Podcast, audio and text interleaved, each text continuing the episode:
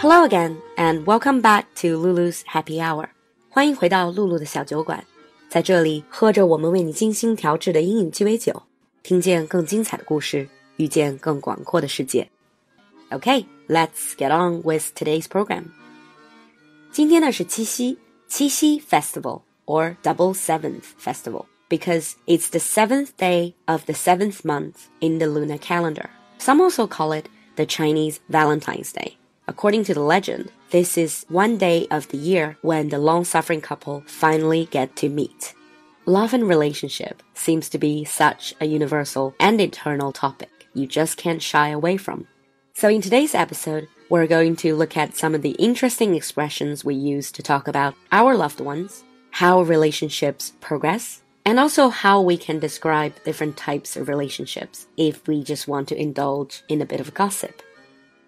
First things first, when you introduce your boyfriend, girlfriend, husband, and wife, you can say my other half because they complete you. So they're your other half. 我的另一半. Some people say my better half because they think very highly of their partner. Or my significant other. My significant other. 我重要的那一位. Significant means important. If you're very sentimental, you can say my soulmate, 灵魂伴侣. When you first get into a relationship, you might even say, I've met the one, the one, the one and only for me. 真命天子,真命天女, the one. Or you say, he is the man of my dreams, or she is the woman of my dreams.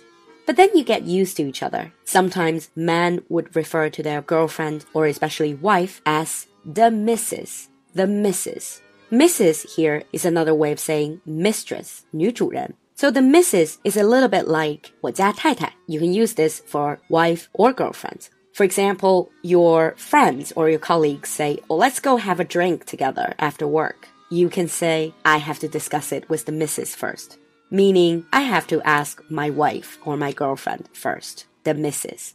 If you are together for a really long time, sometimes men would jokingly call their wife the old ball and chain. Remember, this is only used as a joke. It can be quite rude. The old ball and chain is a little bit like 我家老太婆,我老伴儿.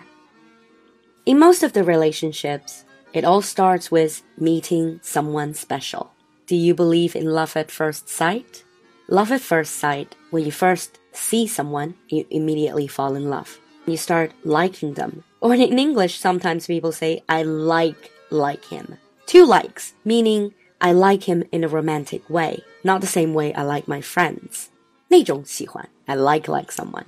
In British English, they might use the word fancy. I really fancy him. Back in our school days, we probably all had a crush on somebody. To have a crush on somebody usually is liking somebody secretly. 暗恋某个人, usually it's one-sided. So looking back, you could say, when I was in school, I had a huge crush on him. I had a huge crush on him. C R U S H. But finally, we gathered the courage and we ask him or her out on a date. Ask somebody out on a date means that you will ask someone, Would you like to go out with me? Would you like to go out with me? Would you like to go on a date? And then you start dating. If it goes well, gradually you start to fall for someone. You start falling in love. We can even be smitten with somebody. Smitten. S-M-I-T-T-E-N.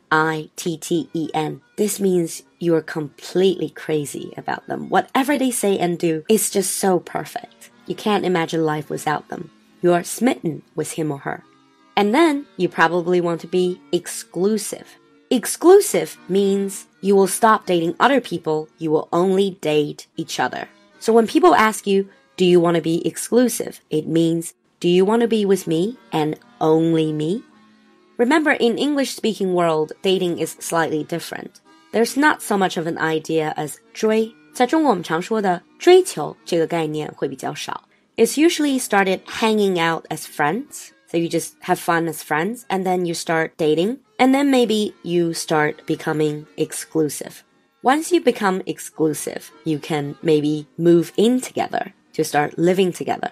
You meet each other's parents. Eventually, usually the man would propose to the woman, propose to him or her. It's also called pop the question. Ask them, will you marry me? If the answer is yes, you get engaged. 订婚, get engaged. And maybe then after a year or even a few years, you will get married. So that's usually how relationships progress and develop. Now let's look at some of the different types of relationship and see if you recognize some of them around you. The first one is what we call a platonic relationship. A platonic relationship. This is from Plato, 柏拉图,柏拉图式的关系. Purely spiritual, purely intellectual, nothing physical. So platonic relationship. Sometimes we have those friends, we see them being together and then breaking up and then back together again, breaking up again. This is called on again, off again relationship. 分分合合的关系. Think I mentioned this in one of the earlier episode. On again, off again relationship.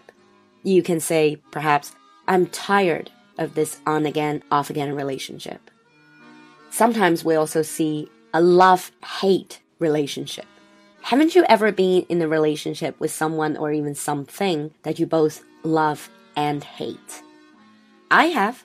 I have a love hate relationship with chocolate. I love them, but I also hate them because you gain weight after eating chocolate. A love hate relationship.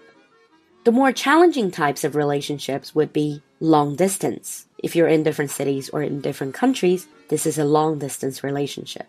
For instance, I never want to be in a long distance relationship again.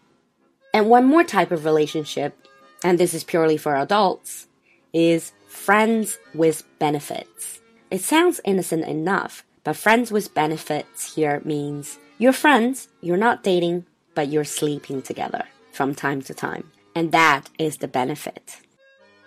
In the end, let's look at some of the phrases we can use when we comment on other people's relationship. For the good ones, the ones that you like, you can say they are made for each other. They're made for each other. This is like gods have made them for each other. 天生绝配, made for each other. Or this is a match made in heaven, a match made in heaven. 天造地设的一双. If you see your friends, they are being so, so romantic, so loving, they're showing off their love.